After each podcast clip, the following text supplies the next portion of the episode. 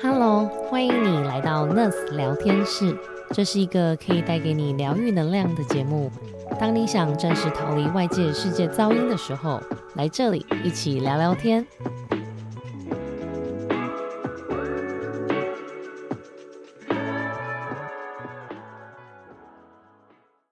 欢迎来到 Nurse 聊天室，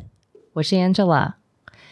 不知道大家你们有没有尝试过声音疗愈？今天我想跟大家分享今年非常非常红，而且越来越多人在讨论的声音疗愈。很神奇的声音的疗愈，有一个很厉害的一个乐器，所谓的一个音乐神器，它叫颂钵。不知道大家有没有听过颂钵？那这个跟听音乐不太一样。我第一次体验到颂钵的时候，我真的觉得哇，好惊讶，就是觉得那个那个声音是穿透到我的身体的，是打到我内心的感觉。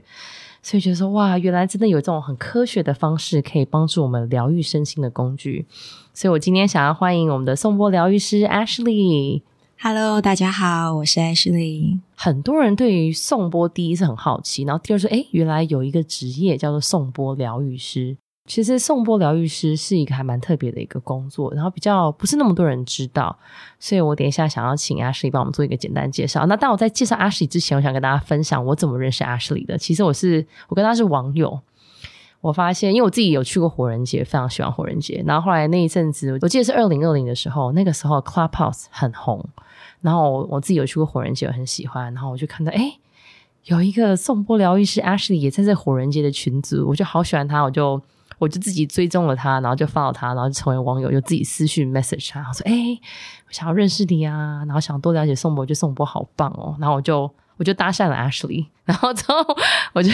邀请 Ashley 也上那我们的平台做我们的疗愈师。所以我想请 Ashley 稍微简单的介绍一下他自己跟他的一些简单的经历，或是一些他的过去，怎么让他变成宋博疗愈师。那阿世林可不可以帮我们分享一下一些你的你的 background？你怎么你以前在做什么？跟你现在你是怎么变成宋博士的一个背景？嗯，我以前是一般的上班族，主要都是在外商公司上班。虽然感觉好像很光鲜亮丽，可是其实内心是蛮空虚的。后来我辞职之后，我就去世界各地旅行、探索、流浪。没错，我之前就是在 Clubhouse 上有分享那个 Burning Man 的一些呃经验，所以那个时候刚好 Angela 在同一个房间，所以我们就这样认识了。那的确在疫情之前，我是在世界各地流浪，还有流旅行的一个状态。那因为疫情的关系，所以回到台湾。那一开始回到台湾的时候，其实是蛮忧郁的，因为原本是一直在移动，然后在很自由自在的一个流浪的状态，然后突然不能旅行了，就很像一只鸟被关在笼子里的感觉。所以那时候其实心情是非常的低落，然后也蛮忧郁的。然后那时候也不知道这个疫情会什么时候结束，所以我那时候其实是一个人在山上闭关，然后。顺便，呃，有点像是在修炼的一个状态。然后后来就接触到颂钵，然后那时候我第一次听到颂钵的声音的时候，我有一种全身有一种电流穿透，从头到脚，好像有闪电流经过的感觉。然后那时候就觉得，哇，这个声音好神奇，怎么会有一个声音，呃，这么。强大这么有疗愈力，会让我全身很像全身的细胞都跟这个声音一起共振的感觉，然后我就觉得这声音很神奇，我要去了解这个声音背后是什么，所以我就去去四处去收集资讯，然后想要去了解更多有关颂钵的讯息。然后后来就因此就投入了颂钵疗愈这个领域，然后发现声音疗愈真的是一件非常神奇又美好的一个一个事情。那因为我也跟了很多不同的老师学习，我最后用了自己的一套方式去诠释颂钵。那很多媒体因为我诠释颂钵的方式跟其他老师不一样，所以我获得很多媒体的采访，像是公视、美丽佳人、Men's Uno、金周刊等等，很多媒体对于我。诠释颂钵的方式非常的有兴趣，也对于我的人生转职的方式也觉得很有故事性，所以他们就想要了解为什么我会接触到颂钵，然后为什么会用跟别的老师不同的方式来诠释颂钵。现在每个月都会做不一样的颂钵的活动，像是音乐季，还有企业的品牌，还有一些伊朗的合作。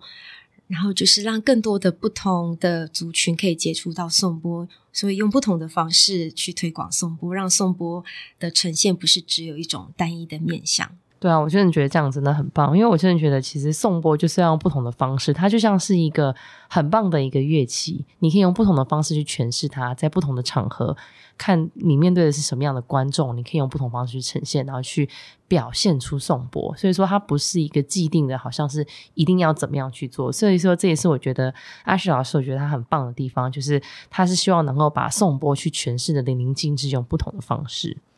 真的，我我看到 Ashley 他的投入，我真的觉得说，总会有这么投入、这么厉害的人。每次看到他，就是带着好多个行李箱，然后很多个宋博去参加啊，不管是课程也好，活动也好，然后很专业跟。很仔细跟很认真，因为其实很多人对于颂钵有很多的一些迷思。像我记得我们之前有办过一个线上的颂钵活动，然后就有其中的一个同学很可爱的问我们说：“哎，那个我我是那个基督徒，我可以上这个颂钵的课程吗？他这个是跟宗教有关系吗？”所以其实我发现大家对于颂钵有很多的不了解，他不会说：“哎，它就是一个乐器，一个发声的一个疗愈的一个器具，在帮助我们。”所以说，可能我觉得，maybe Ashley 可以跟大家再多一点的分享，就是说，哎，你为什么会喜欢颂钵？跟他的这些科学的原理是什么？然后为什么它可以帮助到我们？去跟大家解释一下，它不是所谓的一个宗教，或者是说，它其实可以带给到大家很多有科学根据的帮忙的疗愈的效果。很多人会把颂钵跟宗教会觉得好像是有关系。其实颂钵，西方的游客把它带到西方去研究，然后发现说，其实颂钵它是真的可以帮助我们的脑波从贝塔波的状态很快可以转换到阿法波。像我们现在人比较有一些警觉心、比较清醒的状态的时候是贝塔波的状态。那当我们在像是比较放松，或者是你要冥想的时候，你的脑波会在阿法波。那西方人呢，他们就有做一些科学的研究，发现颂钵是真的可以很有效的快速帮我们转换脑部，让我们启动我们的副交感神经。那当我们启动我们副交感神经的时候，我们身体就会开始启动修复力，那我们就会开始身体就会开始排毒，所以我们就会开始产生颂钵疗愈的一些功效。所以它其实不一定是跟宗教会有一定的关系，因为我们在寺庙看到他们用颂钵，是让人一进去到这场域就感觉到一个神圣、一个放松、平静的氛围。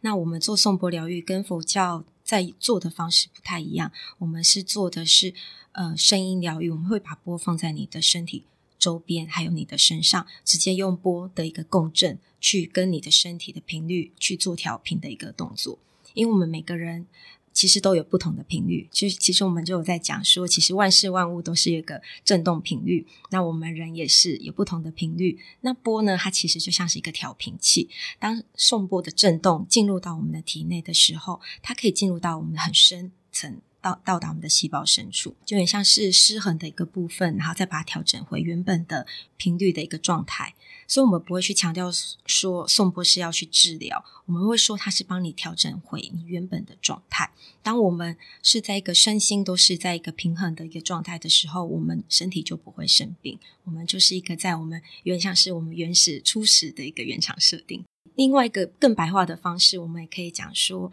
你也是可以利用声波按摩。像我们一般的按摩师，他是利用手去碰触我们的身体，可是去按摩我们的肌肉，或者是去点压我们的穴道。那送波呢，它是用声波的方式，我们不会直接去碰触你的身体或是肌肉，我们是利用送波。那声波呢，它是一个完全没有侵入性的一个方式，它声波，可是它却可以到达非常深，因为我们声波的频率跟我们。我们人的器官的一个频振动频率是非常的接近的，所以它可以直接到达我们细胞深处，然后你会觉得，哎，整个送波过程你会非常的放松，你甚至就会睡着，你都不会有感觉说像如果去按摩会觉得会痛会酸，完全不会。可是结束以后，你会觉得整个人很轻松，因为你感觉到很多的负能量都排掉了，所以很多人送波疗愈起来之后会觉得，哇，好像整个变得神清气爽，好像睡了很久一样的状态。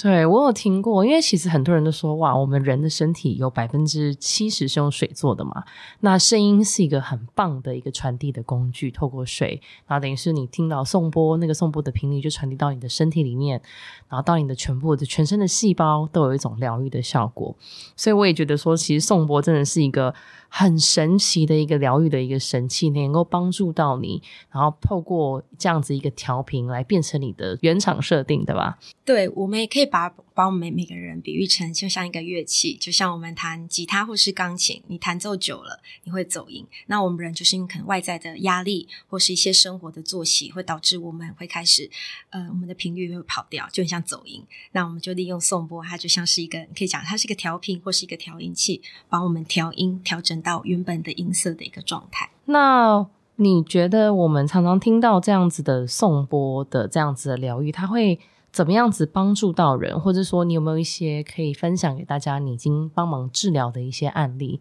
这些颂钵是怎么透过治疗来做过疗愈的效果？嗯，我们比较不会去，我我自己个人不会去强调治疗，我会说可以帮助到，可能是改善他的一些状况。那最常见的就是睡眠障碍的问题，蛮多人来找我送波疗愈的时候，大呃蛮多人都是有一些睡眠的状况，他们可能没有办法自然的入睡，甚至可能是需要依靠药物。那当他们来体验送波的时候，他们可以在很快的时间内。就进入到一个非常深层的一个睡着睡眠的状态，然后他们醒来都觉得很不可思议，因为他们从来没有这么快，甚至不用依靠药物就是入睡。然后他们起来会说：“天哪，他们已经可能好几年没有这么好的睡眠的状况。”然后这个也会回去，还会持续一阵子。所以他们每次就是回去几天，还会持续传讯息告诉我说，他们这几天睡得非常非常的好，然后他们觉得非常的开心，因为已经很久没有这样子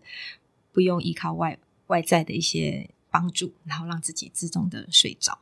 所以最常见的一个是睡眠状态，然后再来就是，其实颂钵不止可以帮助我们的睡眠改善，然后还有舒缓我们的身体的一些病痛。然后另外一方面，它也可以开启帮助开启我们的我们讲我们脉轮，就是我们的能量中心的一个流动。那其实现在蛮多人有一些脉轮呢，它是有些地方是停滞比较卡的。那我们在做颂钵疗愈的时候呢，我们会去针对呃每个人不同的脉轮的一个状态去帮他做改善。呃，现在蛮多人比较卡的，尤其是心轮。那很多人在做颂钵的过程呢，嗯，他会感受到那个能量的整个开启跟流动。呃，甚至很多人其实，在颂钵过程，他们就会开始流眼泪。那每个人流眼泪的状态其实不太一样。有的人会感受到可能是一种爱爱的感觉，或者是安全感，对，或者是。嗯，想到一些很开心的事情，甚至是看到他的守护神、守护天使，所以他们其实我很常遇到，其实在送播过程泪流满面的状况。那大部分都是感动、开心的。然后他们在起来之后会告诉我说，其实他们觉得很多东西都被释放出来了。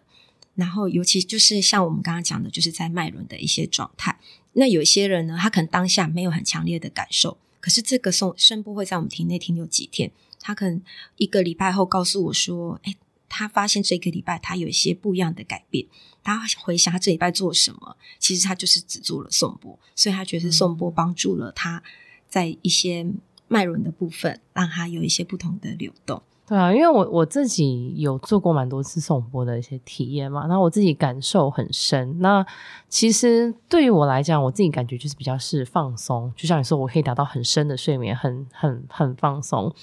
可是我也有呃朋友一起做的时候，他就说：“哎，我好像觉得好像身体酥酥麻麻的，或者是觉得说。”就是有感动的感觉跟酥麻感觉，然后就他就很紧张，说：“天哪，Angela，那个我身体很酥麻，这正常吗？”然后可是而且我好像也有很感动感觉，想哭感觉正常吗？然后我都不知道怎么跟人家回答，因为我觉得每一个人的状态其实是不一样，就像你说的，每一个人频率或是说听到声音的感觉是不一样的。那有没有一些颂钵特别需要避讳或注意，或是大家会担心的事情？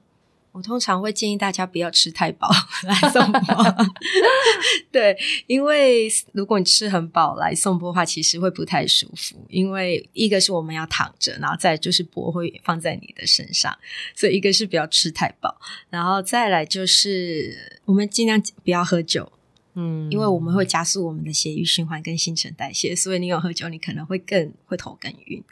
然后还有就是，如果有怀孕的状态的话，我就不不会把波放在你的身上。那因为如果肚子里有婴儿的话，我们敲的方式会不太一样，因为要考量到肚子里面还有 baby 这样子。嗯嗯，对。然后还有，如果说过去三个月有开刀的话，我们也会特别的留意，因为要等伤口复原再做送波会比较适合。还有，如果有心脏跟心脏呃心血管疾病跟心脏有装支架的，也会特别的要留意这样子。嗯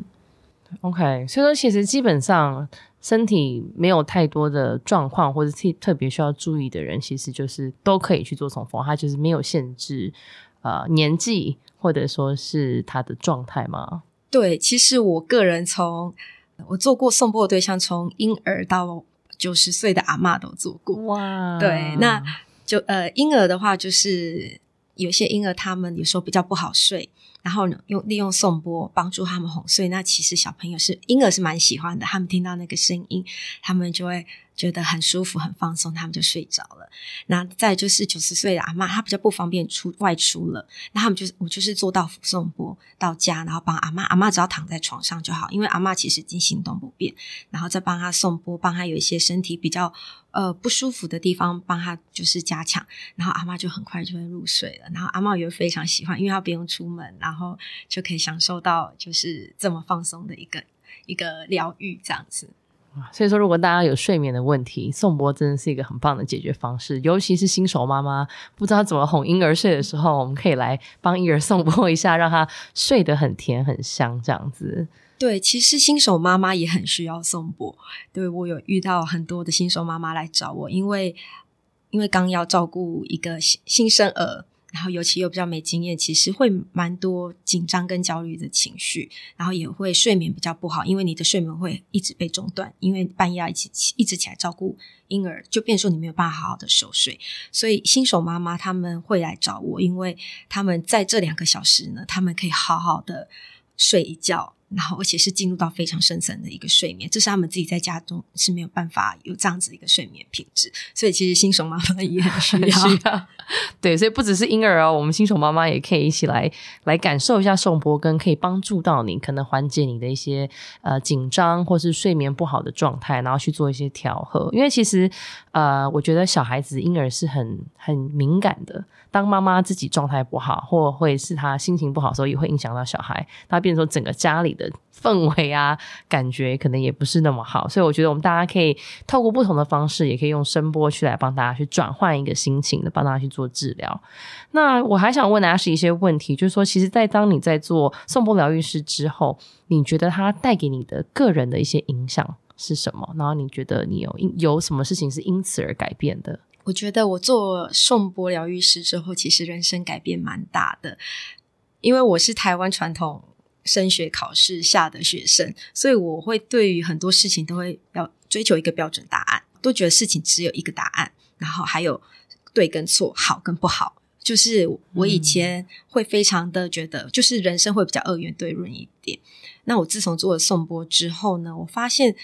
没有一个标准答案。因为就像其实我做颂钵，我其实跟了非常多不同的老师学习过，每一个老师教的都不一样。然后我那时候就觉得哇，嗯，脑袋有一点打架，就觉得怎么 A 老师说这样子，B 老师说那样，C 老师又讲了一个不一样的，那到底什么才是对的？然后到底什么才是正确的答案？所以我我我以原本我就会觉得说，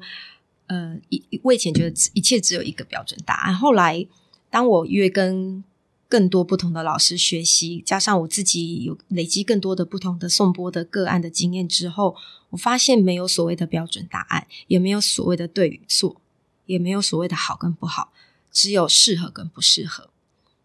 就是其实这些老师教我的都没有错，也没有说谁比较好，那只是说我们会用在不同的个案身上，这个个案适合什么。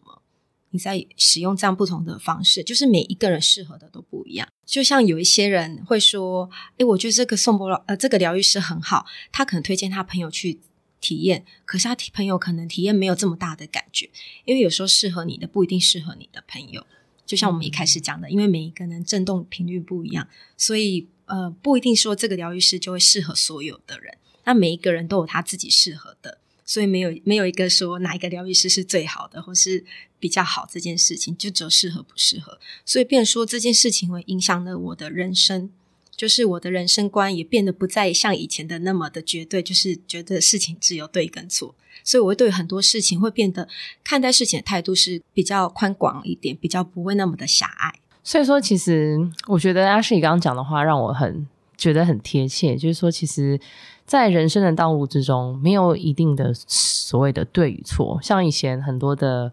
我从小的教育啦，父母就会说：“哦，你一定要去认真读书啊，读一个很好的学校啊，你一定要去大公司上班啊。”可是后来啊，最后后来我自己出来创业，我觉得其实，在人生上面每一个状态都是你只要觉得说是最适合你的状态，就是最好的状态。所以就像是你今天决定做宋博老师，你觉得哎，我找到了一个适合的方向，没有说一定是追求所谓的最好，因为到底最好对于每个人来讲是不一样的。所以说每一个啊，在自己状态上觉得说哎，我好像不太舒服了，或是我可能不开心了，他可能会有找不同的方式去找到自己的心理的慰藉。我觉得同时也是一个一个自己的旅程吧，你要找到最适合你的东西。嗯，这个很重要，所以说不要只是在想说哦，人家这样说就一定是对，或者别人这样说一定错，或者说我的好朋友讲的一定是对的之类的。就我觉得还是需要去找到最适合自己的状态，找到跟你共振的频率的人很重要。对，没错，因为就像颂钵疗愈，每个人的声音旅程其实也都完全不一样。像有可能我这边其实蛮多来找我都是朋友。推荐或者是来体验过的，觉得很棒，推荐给他朋友。那他可能跟他分朋友分享他的体验是什么，他朋友听到之后就觉得好棒，他也想要有一样的体验。可是这件事情是不可能的，因为你不可能复制他的声音旅程。其实就像我们每个人生是不一样的，然后他的朋友来，他会又会有一个完全不一样的声音旅程。所以其实这个东西完全就是自己的体验，我们没有办法复制别人的一个体验。这好火人节精神哦！对，那不知道火人节的人，我真的非常推荐，大家可以去上网看一下，我非常喜欢，我希望更多人可以了解他们的文化。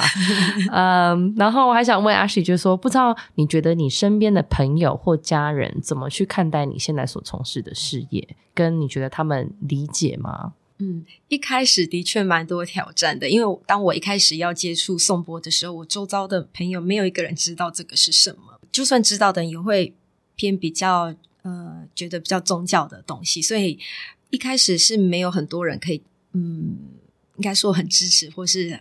很支持我在做这件事情。因我觉得大部分比较多应该是属于不了解的状态，所以他们而且我选择一个非常冷门的一件一个领域。后来其实我其实呃做了蛮多的推广，我除了有一些媒体的一些报道，然后我也一直在跟周遭的朋友。呃，跟他们分享说颂钵有多么好，就是怎么帮助我们。后来久而久之，这样几年下来，其实我现在很多很多的朋友都跑来跟我说，他们对颂钵很有兴趣，很想体验。然后这些朋友都是一开始他们是绝对不肯来体验颂钵的。然后我很明显感受到，就是几年后他们突然也可以开始接接受颂钵。就像其实我的家人也是，我家人一开始他们也不太懂我在做什么，然后后来他们现在也觉得，诶，好像。呃，因为他们看到我现在是就是做的算还不错，所以他们就开始觉得说这件东这个东西好像不是他们一开始想的比较那个宗教化的东西，好像是一个每个人都可以接受的。就像你一开始有提到说，基督教徒可不可以参加？其实我非常多来找我的人都是基督教徒，他们这个这个东西其实是已经是跨越这个。迷失的一个状态，所以我现在我周遭的朋友跟家人都很支持我这件事情，然后而且他们都一直很很认真踊跃的帮我介绍朋友一起来体验。那你有没有遇到什么困难，或者说当时在做时候，当可能家人朋友不认可你在做这件事情的时候，你会不会心里很难过，或是说呃有什么遇到什么困难点，什么东西支持到你，让你持续下去的呢？一开始最大的困难点是我其实找不到人可以去询问跟讨论，因为我周遭没有任何的人在做这件事情。一像我之前我在学瑜伽的时候，我周遭很多朋友都是瑜伽老师，所以我很多朋友我可以去询问。可是当我要做颂钵的时候，我周遭没有人在做这件事情，所以一开始有点像是自己一个人在一个黑暗的隧道里摸索。对，然后摸索摸索，然后后来真的才看到隧道的一个一线曙光的感觉。能够一直支持我下去的，其实就是我对宋波的一个热情，因为我对宋波真的非常的热爱。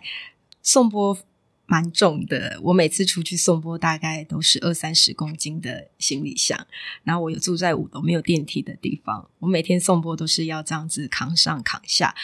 那主要还是因为我对颂钵非常的热情，所以我心甘情愿的扛着它这样子到到处奔跑。那其实每一件每个工作都有你喜欢跟不喜欢的地方。那其实我不是一个那么喜欢举重的人，因为我蛮瘦弱的。但但是因为我对颂钵真的非常的喜爱，所以对所以对于扛要扛他这件事情，我就会非常的心甘情愿做这件事情。即使我不是那么热爱扛扛举重，可是因为我想到我我其实我想到的是。